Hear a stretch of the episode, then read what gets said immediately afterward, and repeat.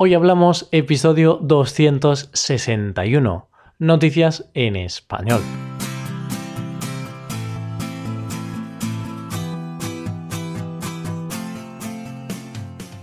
Bienvenido a Hoy Hablamos, el podcast para aprender español cada día, ya lo sabes. Publicamos nuestro podcast de lunes a viernes.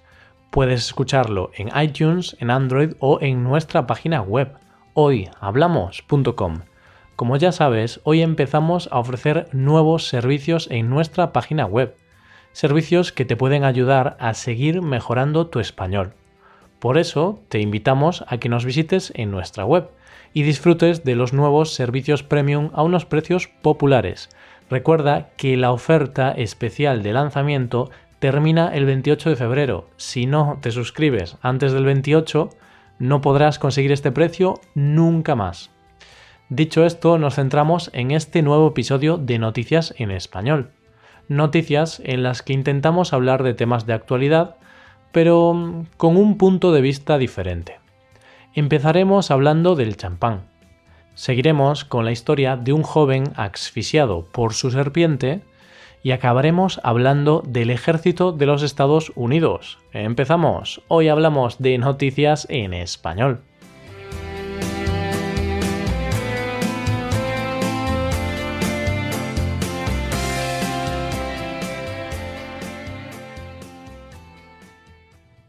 Antes de comenzar, quiero daros gracias a todos los que os habéis suscrito hoy. Estamos muy contentos y esperamos que tengáis una experiencia muy buena con nosotros. Ha sido increíble la acogida que hemos tenido y estamos súper felices de que queráis aprender español con nosotros. Gracias y mil veces gracias. Algunos habéis preguntado si se puede pagar en euros o con PayPal. No se puede pagar en euros hemos decidido cobrar en dólares, ya que la audiencia de Hoy Hablamos es de todo el mundo y el dólar estadounidense es la moneda internacional. Además, ahora mismo técnicamente no podemos aceptar cobros en dos monedas distintas. Sobre PayPal, por ahora no podemos dar esa opción. Quizá en el futuro la introducimos, aún no lo sabemos.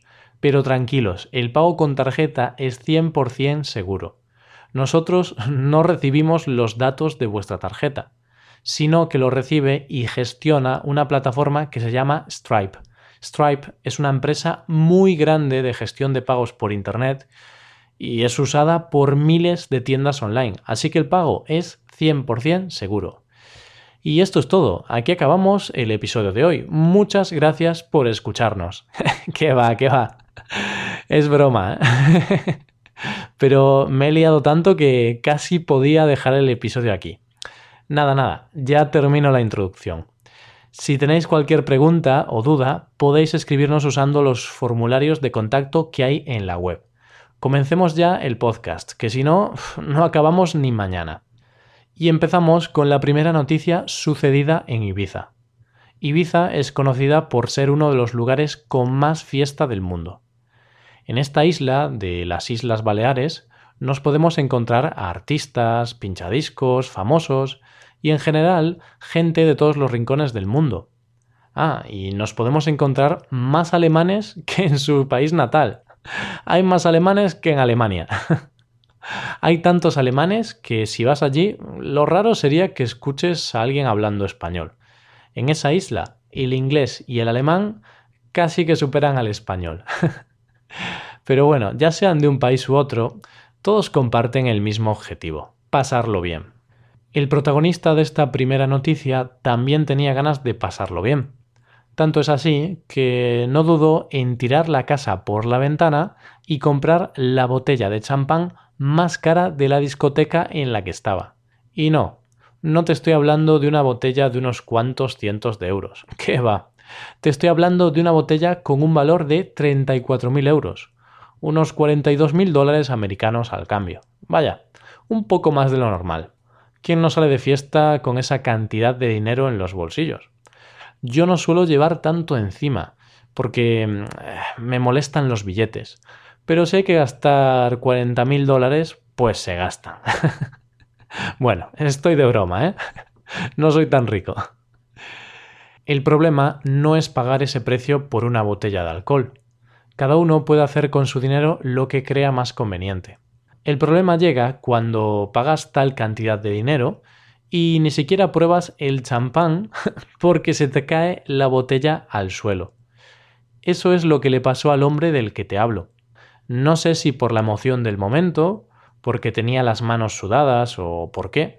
Lo cierto es que cuando se dispuso a descorchar la botella, ésta se cayó al suelo.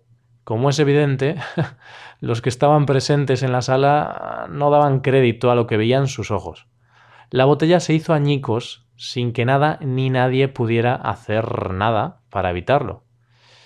Como siempre en estos casos, una cámara grabó el momento del incidente y lo subió a Internet, haciéndose viral en tan solo unas horas. La fiesta no empezó de una buena forma. De hecho, empezó de la peor forma posible. Es lo que hay. Pero no sintamos pena de este hombre. Yo al menos no lo siento. Y es que si tiene el dinero para comprarse una botella de 34.000 euros, seguro que tiene dinero para comprarse otra botella con el mismo valor. Si yo hubiese comprado esa botella, ya me veríais lamiendo el suelo como un loco. Pasamos ahora a la siguiente noticia de la que te quiero hablar, y es que hay formas extrañas de morir. Hay tantas formas de morir como nos podamos imaginar.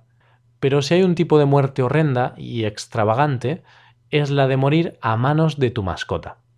Y si la mascota es una pitón de unos dos metros y medio, ya ni te cuento. Esto es lo que le ha pasado a Daniel Brandon, un joven de 31 años que ha muerto estrangulado por su mascota. Una mascota bastante peculiar, una pitón africana de 2 metros y medio y que puede llegar a medir hasta 7 metros de largo. Este joven era un amante de los animales exóticos.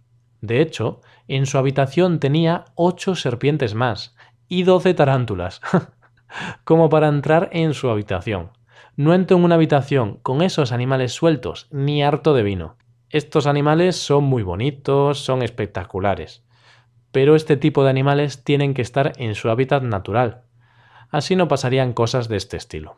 La muerte de este joven se produjo hace ya unos meses, el 25 de agosto. Pero ha sido ahora cuando se ha dado a conocer esta noticia.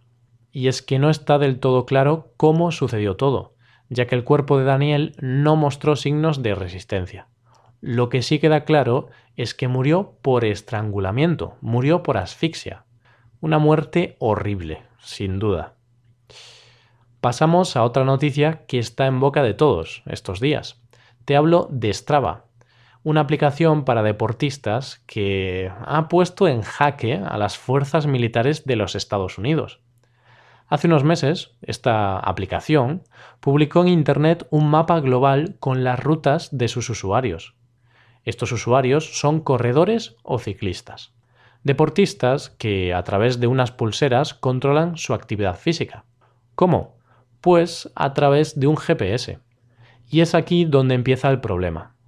Con la publicación de esos mapas globales, esta empresa publicó inconscientemente información delicada, información que ha provocado el descubrimiento de bases militares secretas americanas. Sabemos que Internet tiene muchos peligros.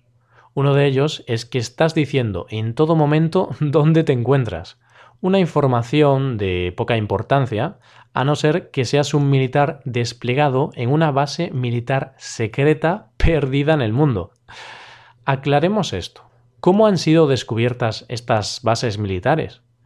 pues han sido descubiertas por el uso de las pulseras Fitbit, unas pulseras inteligentes usadas por el ejército de los Estados Unidos. Estas pulseras están conectadas al GPS y claro, dejan huella.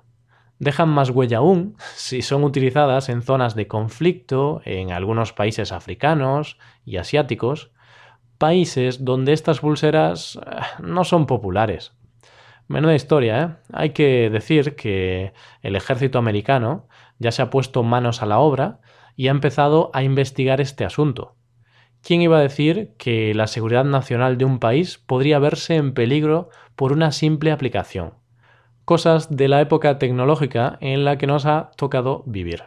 Con esta noticia llegamos a la recta final del episodio de hoy, Pero no te preocupes porque mañana volvemos. ¿Qué te han parecido estas noticias? ¿Te han gustado? Puedes dejarnos un comentario con las dudas y sugerencias que tengas en nuestra web hoyhablamos.com y también puedes dejar una valoración de 5 estrellas en iTunes. Te lo agradeceremos mucho. Nos vemos en el episodio de mañana, un nuevo episodio de conversación real, natural y sin guion, entre yo, Roy y Paco, la otra mitad de Hoy Hablamos. Pasa un buen día. Hasta mañana.